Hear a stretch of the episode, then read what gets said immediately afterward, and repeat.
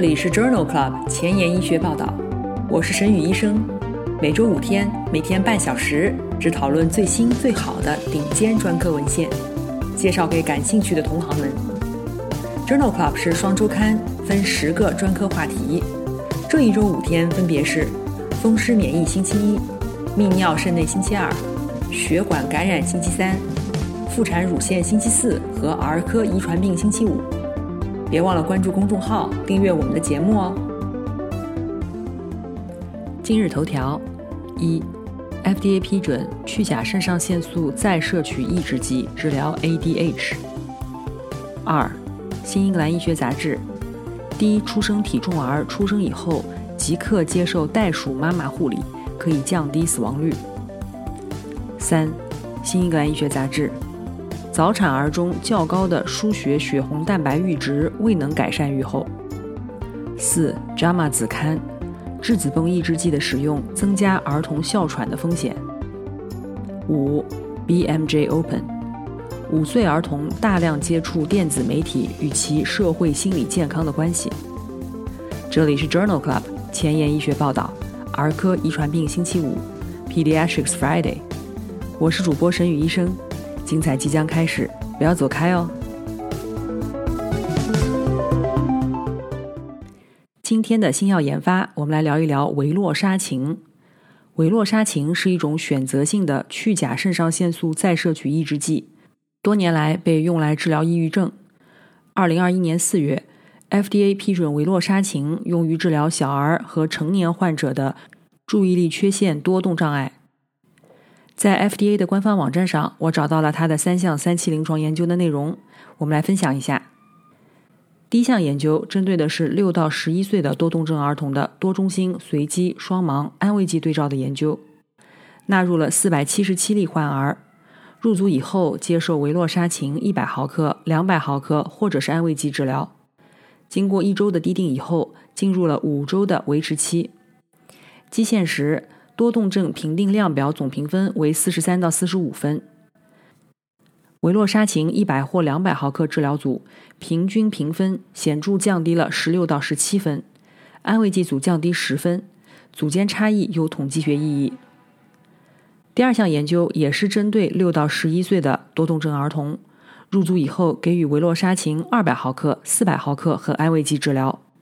同样的，经过滴定以后进入五周的维持期。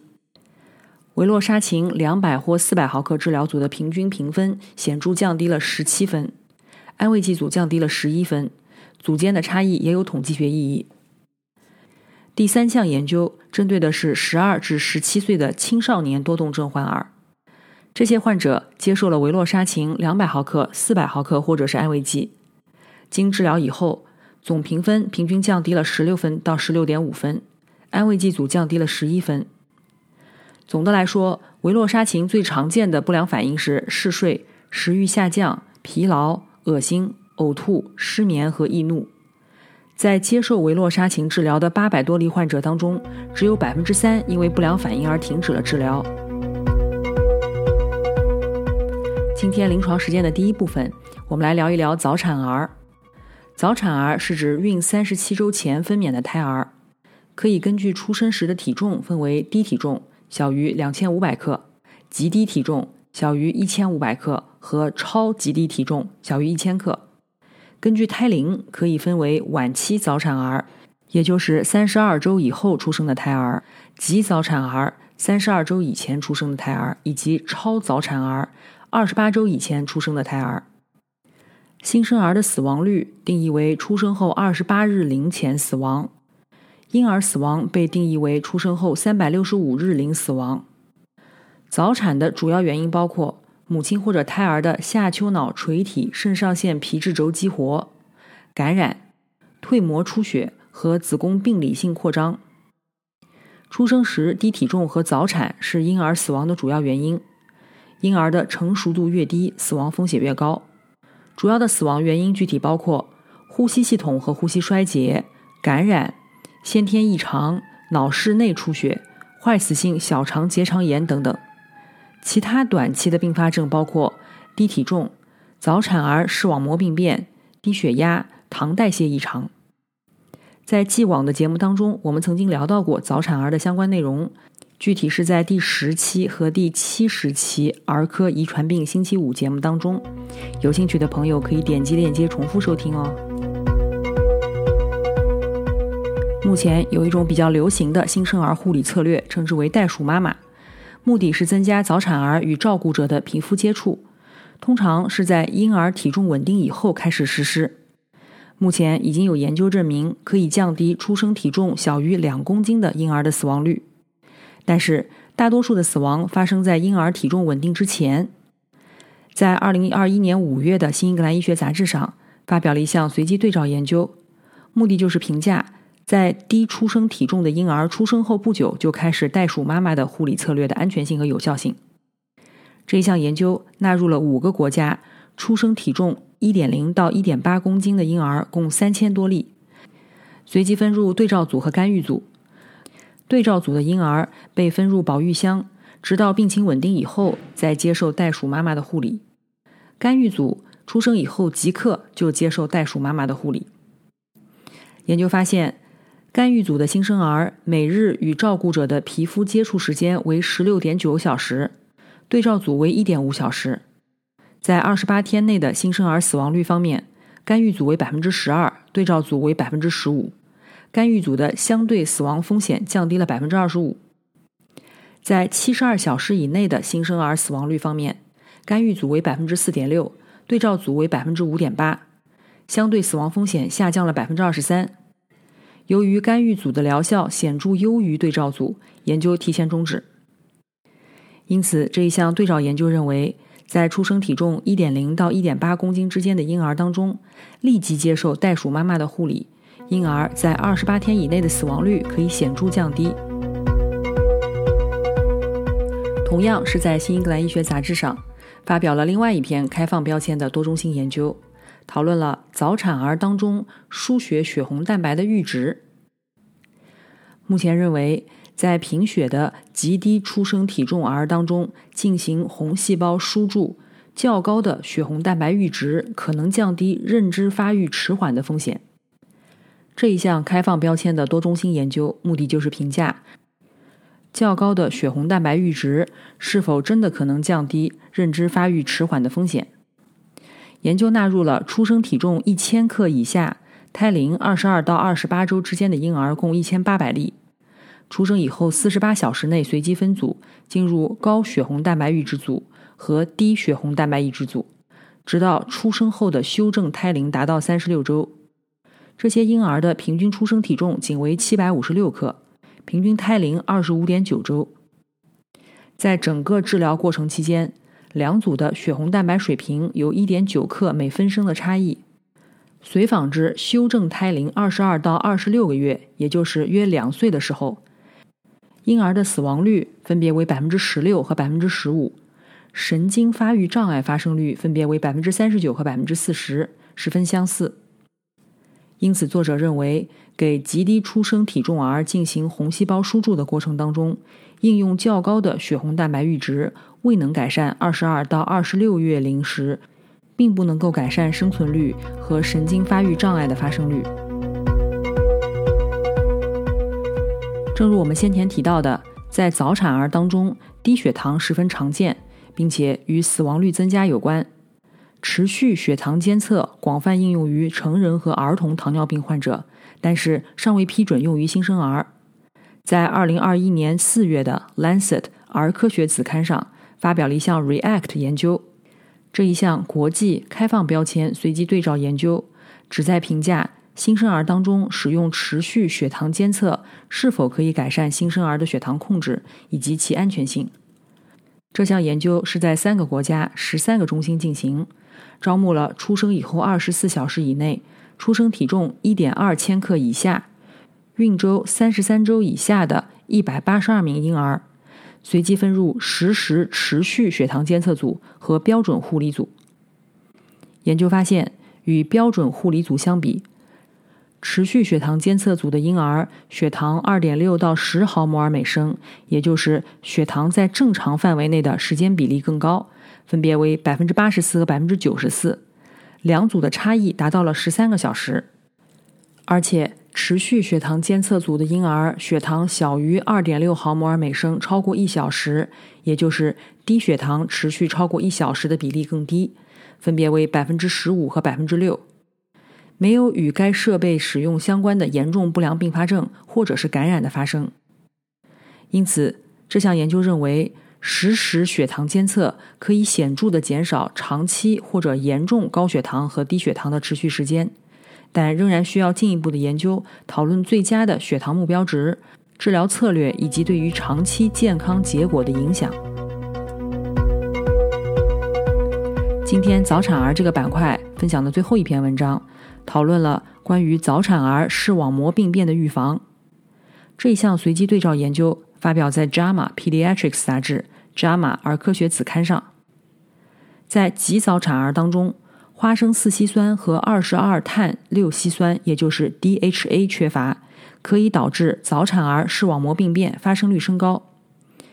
这一项随机对照研究目的就是确定，从出生到修正胎龄四十周内，肠内补充花生四烯酸和 DHA 是否可以降低极早产儿视网膜病变的风险。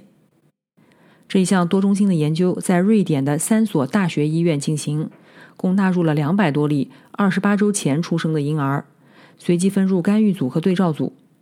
干预组给予花生四烯酸一百毫克每公斤每天，以及 DHA 五十毫克每公斤每天，直到修正胎龄四十周。所有胎儿的平均出生胎龄为二十五点五周。作者发现，与标准护理相比。补充花生四烯酸和 DHA 可以降低严重早产儿视网膜病变的发生风险达百分之五十，具体发生率分别为百分之十五和百分之三十三。两组的支气管肺发育不良发生率相似，分别为百分之四十七和百分之四十五。脑室出血的发生率也相似，分别为百分之四十二和百分之四十。两组大约都有四分之一的婴儿出现了严重的不良事件。其中有十六名和十三名婴儿死亡，因此作者认为，与标准护理相比，肠内补充花生四烯酸和 DHA 可以降低严重早产儿视网膜病变的风险达百分之五十。这是一种新型的预防早产儿视网膜病变的策略。临床工作繁重琐碎，无暇追踪最新研究，但主任又天天催着写课题吗？那就订阅播客 Journal Club 前沿医学报道，每周五天，每天半小时，这里只聊最新最好的临床文献。想知道哪一天是你感兴趣的专科内容吗？一定要关注我们的公众号 Journal Club 前沿医学报道。今天临床实践的第二个部分，我们来聊一聊哮喘。哮喘是一种抑制性的疾病，特点是慢性气道炎症。患者具有呼吸道症状的病史，比如哮鸣、呼吸急促、胸闷和咳嗽。这些症状随时间改变，并且严重程度也存在变化，并伴有可变的呼气气流受限。十二岁以下儿童哮喘是最常见的儿童期慢性疾病，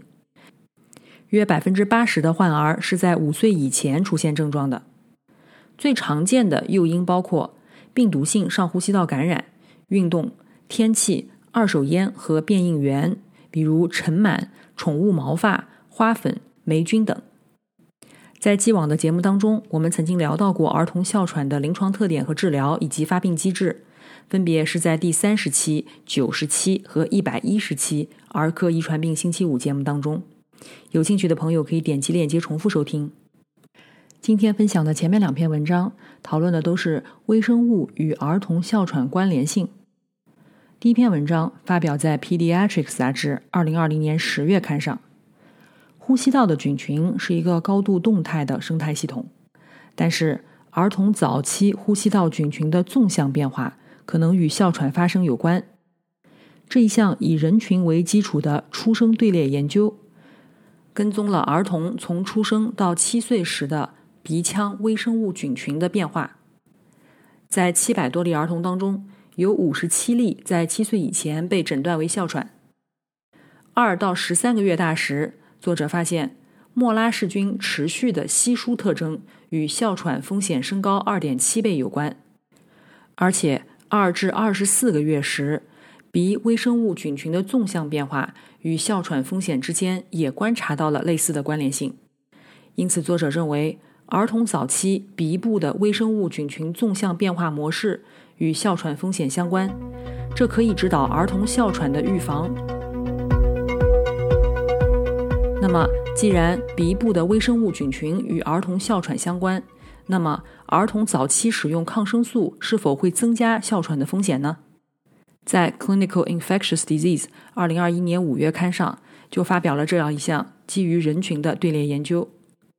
作者通过基因测序和机器学习的方法，对于二到二十四月龄的儿童纵向鼻微生物菌群进行了分析，并且评估了十一个月以前全身使用抗生素对于七岁时发展为哮喘的风险的直接影响。研究入组的近七百例儿童当中，有百分之八后来发生了哮喘。十一个月以前接受两种以上抗生素的治疗，与发生哮喘的绝对风险增加百分之四相关。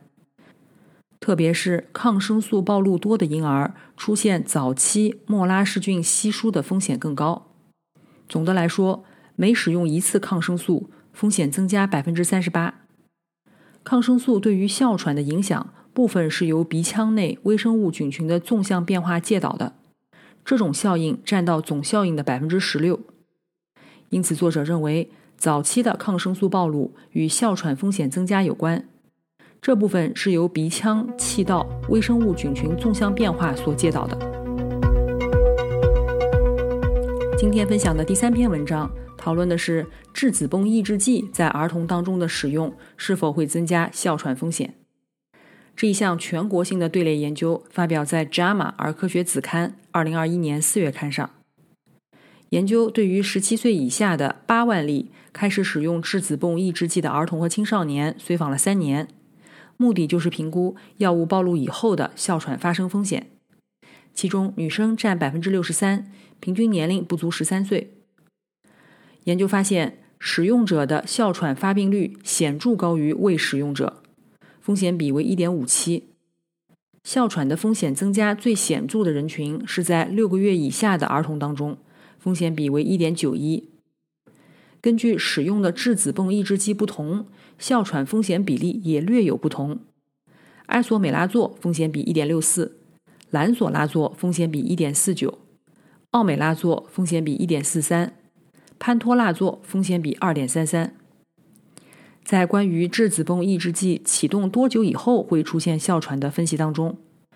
作者发现服药九十天以内风险比为一点六二，服药九十到一百八十天风险比为一点七三，一百八十天以上风险比降至一点五三。因此，这一项全国性的队列研究认为，使用质子泵抑制剂会增加儿童哮喘的风险。因此，在处方的时候。应该只给予有明确适应症的儿童，并且权衡利弊。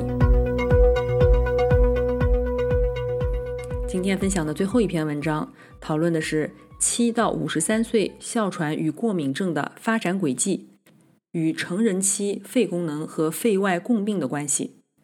这一项前瞻性的队列研究发表在《Lancet 呼吸病学》子刊，二零二一年四月刊上。哮喘和过敏症从童年到成人的纵向轨迹，可能与成年以后的肺功能、慢性阻塞性肺病相关，但是与肺外共病的相关性尚不清楚。这项研究评估了这些轨迹，并且评价与肺功能结局以及并发症的关系。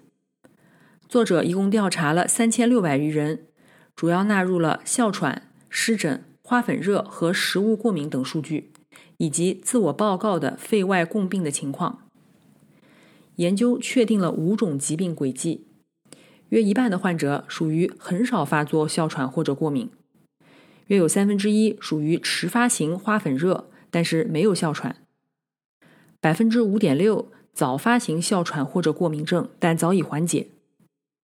百分之八点八的参与者属于迟发型哮喘或者过敏症。百分之六点二属于早发型持续性的哮喘或者过敏症。肺外共病一般可以分为四种。百分之六十的患者很少有共病，约有四分之一存在显性的心理健康障碍，约百分之十存在主要的心血管疾病，约百分之三存在多种共病。对数据进行综合分析以后，作者发现，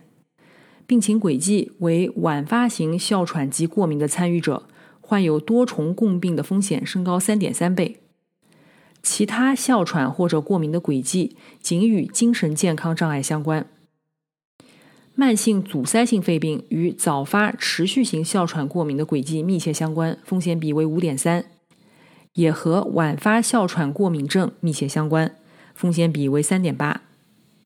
因此，作者认为，七到五十三岁的哮喘、过敏等疾病的轨迹与肺外共病相关。这种风险增加有利于早期识别和干预。今天交叉学科的板块，我们来聊一聊儿童大量接触电子媒体与其社会心理健康的关系。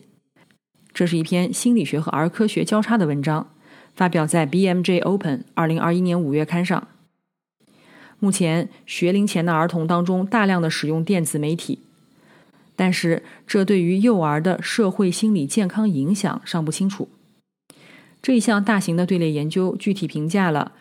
儿童十八个月大以前电子媒体的使用与五岁时的社会心理健康之间的纵向关系，以及五岁时使用电子媒体与其心理健康的关系。作者发现，高达百分之九十五的学龄前儿童每日接触电子媒体的时间超过了推荐时长。十八个月大时，屏幕使用的时间过长与同伴问题增加相关，风险比一点六；